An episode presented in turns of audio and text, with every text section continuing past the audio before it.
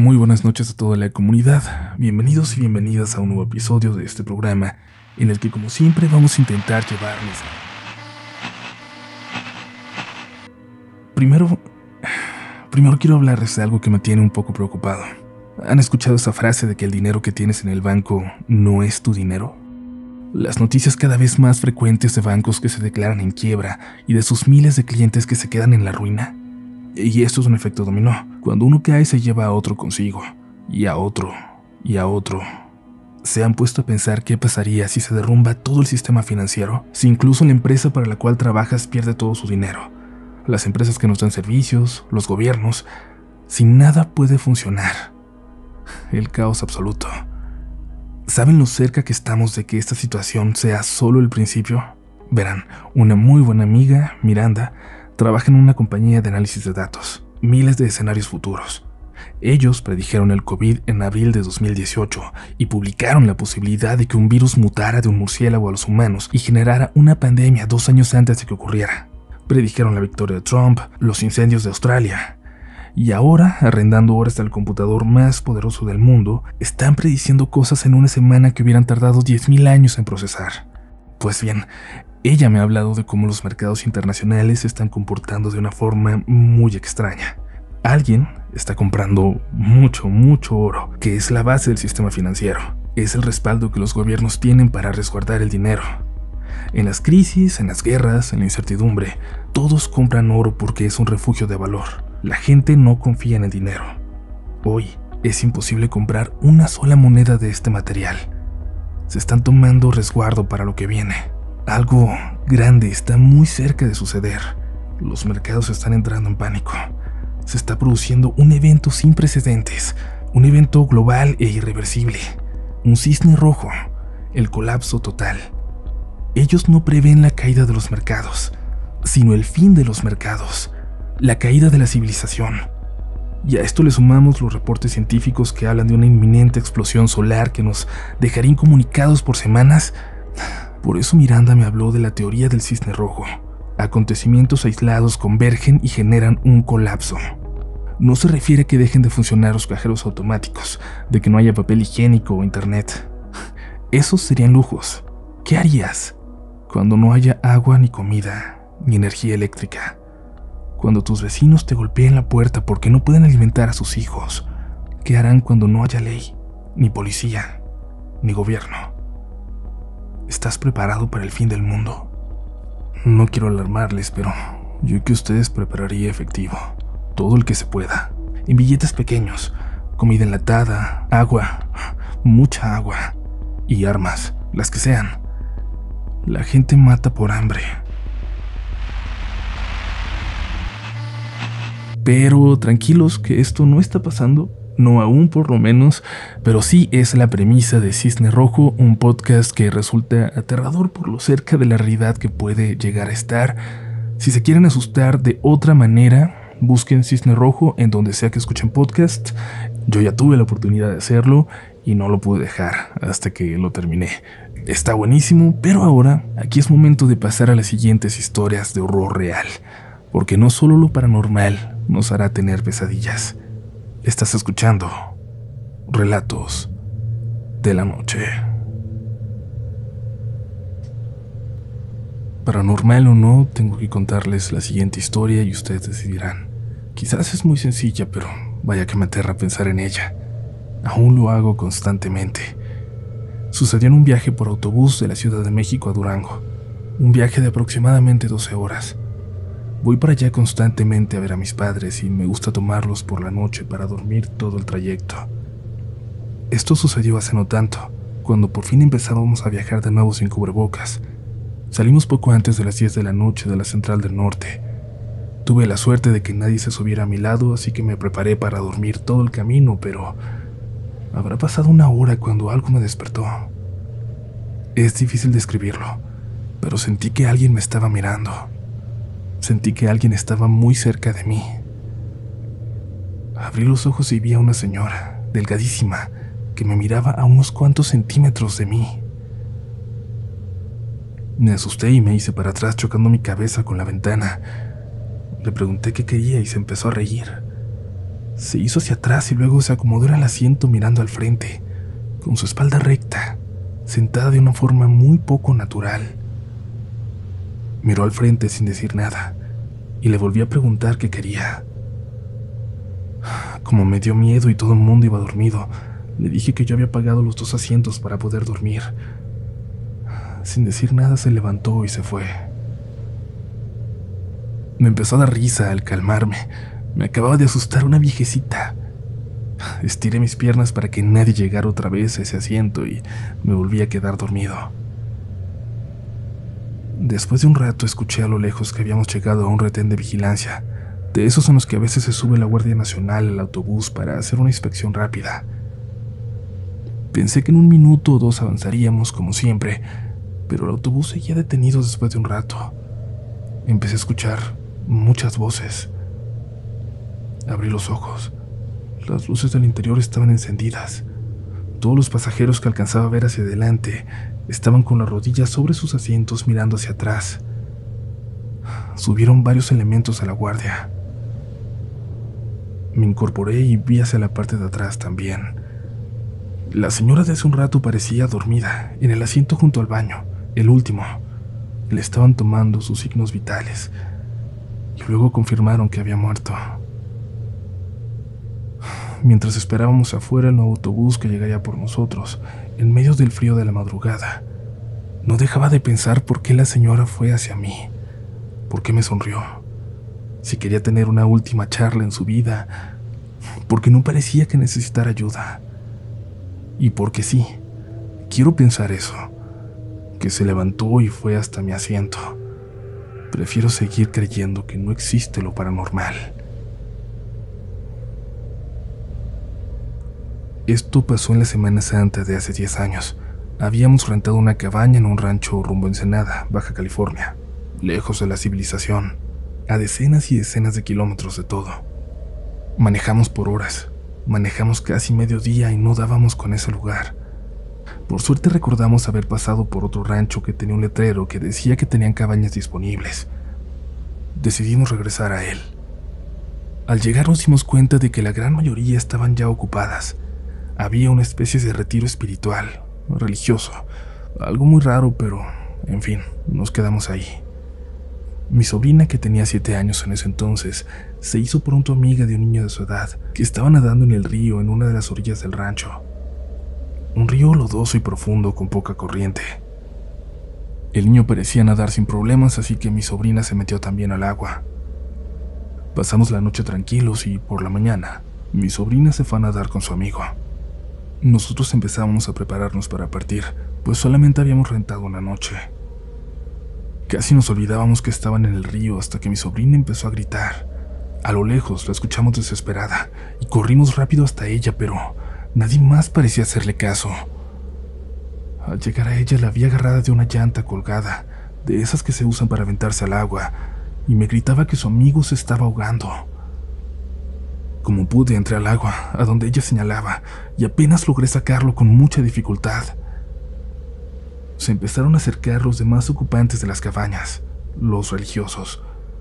Formaron un círculo alrededor del niño y empezaron a tocar un cuerno y a cantar. La mamá del pequeño llegó corriendo a ver a su hijo, pero no la dejaban pasar. La detenían para que no llegara a él, para que no entrara al círculo. Nadie lo ayudaba. Solo rezaban y cantaban alrededor de él. No fue sino hasta que la mamá empezó a golpearlos y amenazarlos que logró pasar, que logró llevarse al niño. Como les dije, estábamos a una hora de la civilización, pero aquel niño sobrevivió. No de milagro. Quizás al contrario.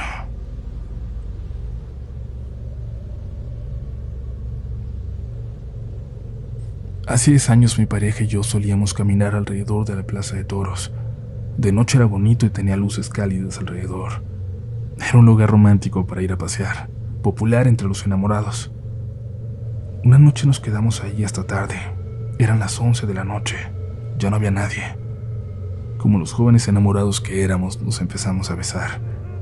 Pero en un momento noté algo a lo lejos. Un pequeño reflejo donde ya no alcanzaban a iluminar las linternas Caminé unos pasos para ver de qué se trataba.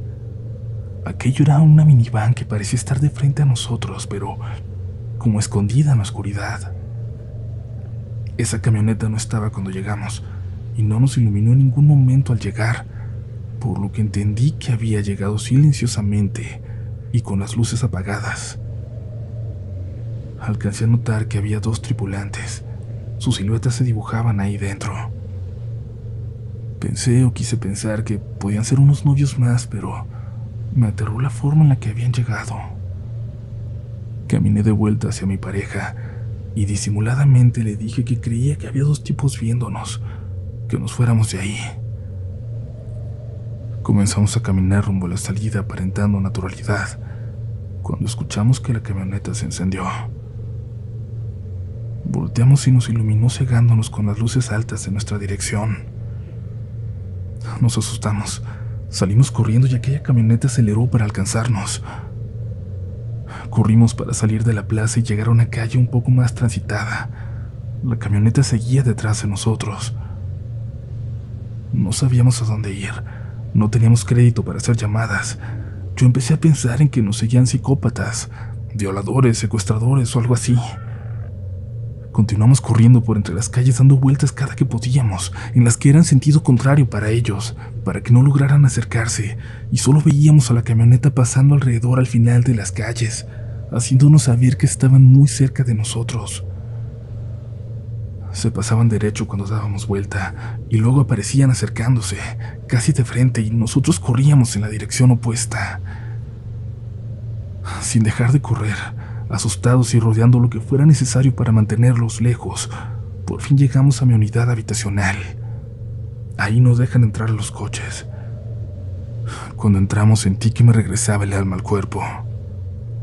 Pensé en que no quería que vieran a qué casa entrábamos, así que nos escondimos y esperamos a que se fueran, pero ahí estaba, justo afuera, el sonido del motor de su camioneta. Poco a poco caminamos intentando que no se dieran cuenta y llegamos hasta mi casa. Mi mamá nos recibió y notó los asustados que estábamos, pero no le quise decir nada para no preocuparla. Me asomé por la ventana de mi sala, con una cortina semitransparente, y pude ver a la camioneta alejándose por la calle. Hasta ahora no sé quiénes eran esas personas ni qué querían, pero es el suceso no paranormal que más me ha aterrado en la vida.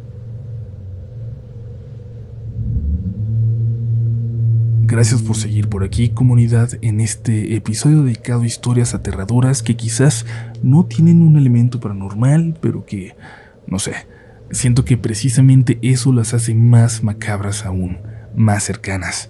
Creo que ya se los he dicho otras veces y lo sigo pensando.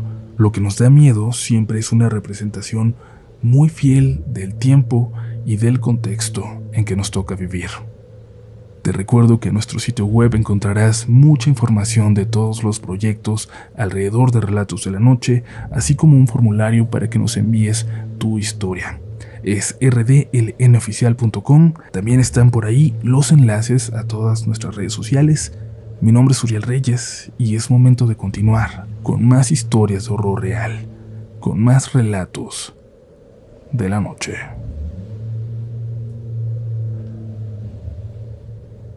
Hola, me llamo Marina. Esto sucedió en un municipio pequeño de San Luis Potosí, no muy lejos de la capital. Yo llegué a vivir a una casita de madera, muy pequeña, en los límites del lugar. Una colonia con calles de tierra que se iban subiendo cada vez más y más en el cerro. La mía estaba casi al final, en una pendiente ya bastante pronunciada, y arriba, a unos metros, solo había una casa más. No teníamos vecinos al lado. La calle llegaba hasta ahí, apenas formada entre esa tierra blanca. Frente a nosotros teníamos las espaldas de algunas cuantas casitas, y nada más. Daba la impresión de que nadie planeó vivir ahí. La gente fue tomando terrenos en el cerro como Dios les dio entender. La rentamos por dos meses. Iba con mis dos hijos, Lorena y Antonio, de seis y cuatro años respectivamente. Íbamos escondiéndonos de mi pareja de ese entonces, que incluso sin ser el padre biológico de mis niños, me había amenazado con quitármelos. Con la ayuda de algunas amigas pude llegar a ese municipio y encontrar ese lugar para vivir, para esconderme, para estar supuestamente tranquilos por unas semanas. Me parecía que era el lugar perfecto para que no pudiera encontrarnos. Él no conocía ese lugar. Menos pensaría en ir a buscarnos a una de las casas que se encaramaban en el cerro. De día me sentía bastante tranquila.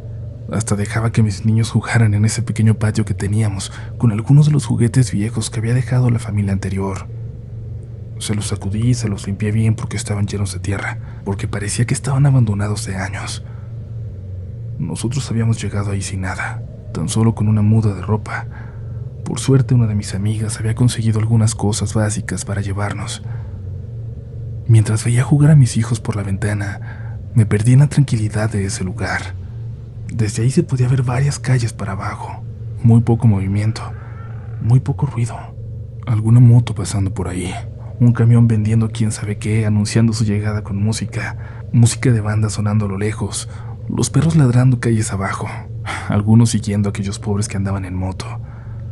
Sonidos de la colonia, sonidos del barrio, sonidos tranquilos. No sé cómo explicarlo, pero esa cotidianidad, la vida pasando normal para la gente cerca de mí, me tranquilizaba. No toda la gente vivía ese terror no toda la gente era buscada por un psicópata. Pero llegaba la tarde y todo comenzaba a callarse. Llegaba la noche y ya no se veía una sola alma allá afuera. Ahí iniciaba el miedo. Yo cerraba todo bien. Les pedía a mis niños que se quedaran en la pequeña recámara que teníamos y yo me acomodaba en la salita, al lado de la puerta, viendo por la ventana con todas las luces apagadas. Quería que pareciera que no vivía absolutamente nadie ahí que la casa seguía vacía. Mis niños se aburrían y se dormían al poco tiempo, y eso era bueno, porque no había mucho para darles de cenar. Así engañábamos al hambre. En una de esas noches, cuando ya teníamos casi un mes ahí, me despertaron los perros ladrando no muy lejos de la casa. Me asomé por la ventana y alcancé a ver una figura que se alejaba. Era como si hubiera estado cerca de la ventana y con los ladridos hubiera pensado que yo me iba a despertar. Me dio mucho miedo, sobre todo porque más tarde volví a verla. Esa figura era en realidad un hombre parado a unos 40 metros de la casa, en la calle. Apenas se veía por la luz que irradiaba una casita en esa esquina, un foco prendido sobre la puerta de aquella casa de madera. No tenía quien llamar mis amigas no podían ir a buscarnos esas horas y eran pocas las que sabían nuestra dirección exacta. Tuvimos que ocultarla porque lamentablemente sus parejas eran amigos de la persona de la que estábamos huyendo. Fue una noche larga. La pasé en vela apretando un cuchillo de cocina entre mis manos, preparada para defender a mis niños de lo que fuera que estaba allá afuera. Por suerte nada pasó, y en algún momento de la madrugada, esa figura se fue. Por la mañana fui a hablar con los vecinos de la casa de arriba, la última casa de la calle. Subí lentamente porque la pendiente ya hacía casi imposible avanzar. Como nuestras casas eran las dos más lejanas, las que quedaban solas, sentí que debían saber que andaba una persona extraña rondando las noches. Además, quizás si me hacía cercana a ellos en una emergencia, si nos encontraban, nos podríamos esconder ahí. No sé, pensaba muchas cosas mientras caminaba hacia allá me recibió una señora muy sucia, de unos 60 años, pero fuerte, muy alta y corpulenta. Apenas abrió la puerta y con cuidado de no hacerlo de más, de salir sin que se pudiera ver hacia adentro, salió para escucharme. Me pidió que le describiera la figura que andaba allá afuera. Cuando lo hice me dijo que no tenía nada de qué preocuparme y que no anduviera contando esas cosas, que yo ni conocía a los vecinos, que no me metiera en asuntos que no entendía. Fue muy agresiva. Me hizo sentir un poco mal. Yo nunca había visto quién habitaba en esa casa, pero no esperaba que fueran así. En ese momento mis niños se salieron de la casa y subieron corriendo para encontrarme. Cuando los vio, el semblante le cambió a la señora. No sabía que tenías niños aquí. A verlos, déjame saludarlos. Mis niños se presentaron. Siempre han sido muy sociables, a diferencia de mí. La señora me preguntó por su papá. Le dije que estábamos solos. Déjalos que vengan cuando ellos quieran. Yo te los puedo cuidar. Cuando dijo esto me sonrió y sus dientes Parecía que no se los había lavado en años. Me dio miedo y algo de náuseas. Le agradecí, pensando de hecho que en algún momento podía ser mi única opción, mandarlos para allá arriba. La señora se metió a su casa y yo estaba por salir del cerco de láminas que delimitaba su terreno, cuando se me acercó un señor, igual de sucio que ella, al que no había visto. Salió de detrás de una camioneta viejísima que parecía estar arreglando. ¿Y tú quién eres? ¿Qué te traes? Solo vine a comentarles algo. Ando un hombre merodeando por aquí en la madrugada, pero ya me voy. Disculpe. El señor se veía muy agresivo y prácticamente me empujó para que saliera del terreno. A diferencia de la señora, él era muy chiquito. Era más bajito que yo y delgado, pero por la edad pensé que podía ser su esposo o quizás su hermano. Mientras me daba empujones y yo disimulaba no recibirlos para que los niños no se asustaran, el señor me dijo en voz baja que no regresara por ahí, que no llevara nunca a los niños y que no los dejara salir solos. En cuanto salimos acomodó bien las láminas que actuaban como puertas y que estaban abiertas cuando yo llegué. Las cosas empezaron a ponerse cada vez más extrañas. Volví a ver al hombre parado en la calle cerca de mi casa esa noche. Esta vez no tuve miedo de que fuera mi expareja, de que nos hubiera encontrado por fin. Sabía, por lo que me dijo la señora, que era alguien más, alguien de la zona. Prendí la luz, tomé el cuchillo y caminé por la ventana. Quería que me viera, que supiera que estaba despierta, que estaba armada, que planeara lo que planeara, no lo iba a hacer sin recibir pelea. Pareció captar el mensaje. Empezó a caminar hacia la casa y antes de llegar, dobló hacia arriba. Me asomé para ver a dónde se dirigía. Subió hasta la casa de los viejos, movió las láminas haciendo mucho ruido y entró. Por la forma en que lo hizo, por la naturalidad, entendí que esa era su casa. Cerré todo, lo aseguré bien y me dormí junto a la puerta. Los niños estaban más seguros en el cuarto, y es que ahí solo había una pequeña ventana muy alta por donde no cabía un adulto. El sueño me ganó y me dormí unos minutos. Entonces mi niña me despertó, muy asustada y confundida. Me dijo que había una señora asomándose por la ventana, que solo se podía ver su cara y sus manos. Le dije que se encerrara y empecé a gritar muchas groserías, intentando asustar a quien andaba allá afuera. Escuché como alguien se movía entre el montón de cosas inservibles que había atrás de la casa. Nos encerramos. Vele el sueño de mis niños que se habían llevado el susto de sus vidas. Por la mañana noté que alguien había acomodado un rin de llanta debajo de la ventana para asomarse por ella. Y de nueva cuenta estábamos saliendo asustados de una casa, deprisa, llevándonos con nosotros lo que podíamos nada más. No iba a poner a mis niños en peligro por dejar las cosas para después. No de nuevo. Nos fuimos a casa de una amiga que movió viento y marea para conseguirnos otro lugar donde estar. Al final nos dieron asilo en la casa de unos conocidos de ella. Ni siquiera amigos, simplemente unos conocidos a los que se atrevió a comentarles nuestra situación y ellos fueron nuestros ángeles por un mes hasta que pudimos volver a San Luis Potosí. Sí, sé que hay ángeles en este mundo, pero también demonios, mucho más reales de lo que creen. Un año después mi amiga me envió un mensaje. Me dijo que había visto una noticia, algo muy extraño que pasó muy cerca de aquella casa en el cerro, en donde nos refugiamos. Me enseñó una foto y me preguntó si era cerca. Reconocí de inmediato aquel lugar rodeado de láminas. Le dije que sí, que era justo detrás de la casa donde estuvimos, que yo había entrado ahí a hablar con ellos. Me contó que la policía había entrado al lugar, que era una familia de asesinos, responsables de varias desapariciones en el pueblo.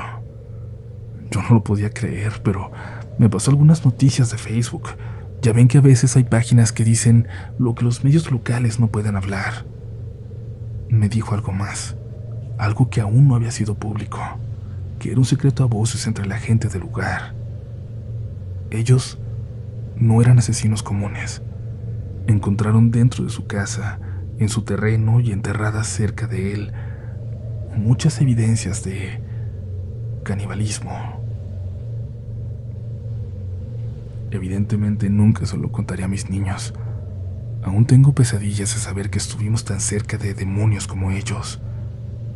Aún sueño con esa noche en que, casi estoy segura, estuvieron a punto de entrar a nuestra casa.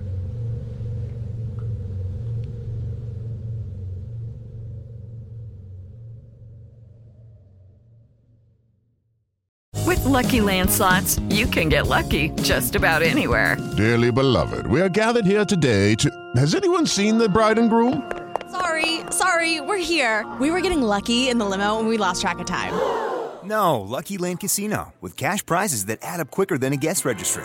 In that case, I pronounce you lucky. Play for free at LuckyLandSlots.com. Daily bonuses are waiting. No purchase necessary. Void where prohibited by law. 18 plus. Terms and conditions apply. See website for details.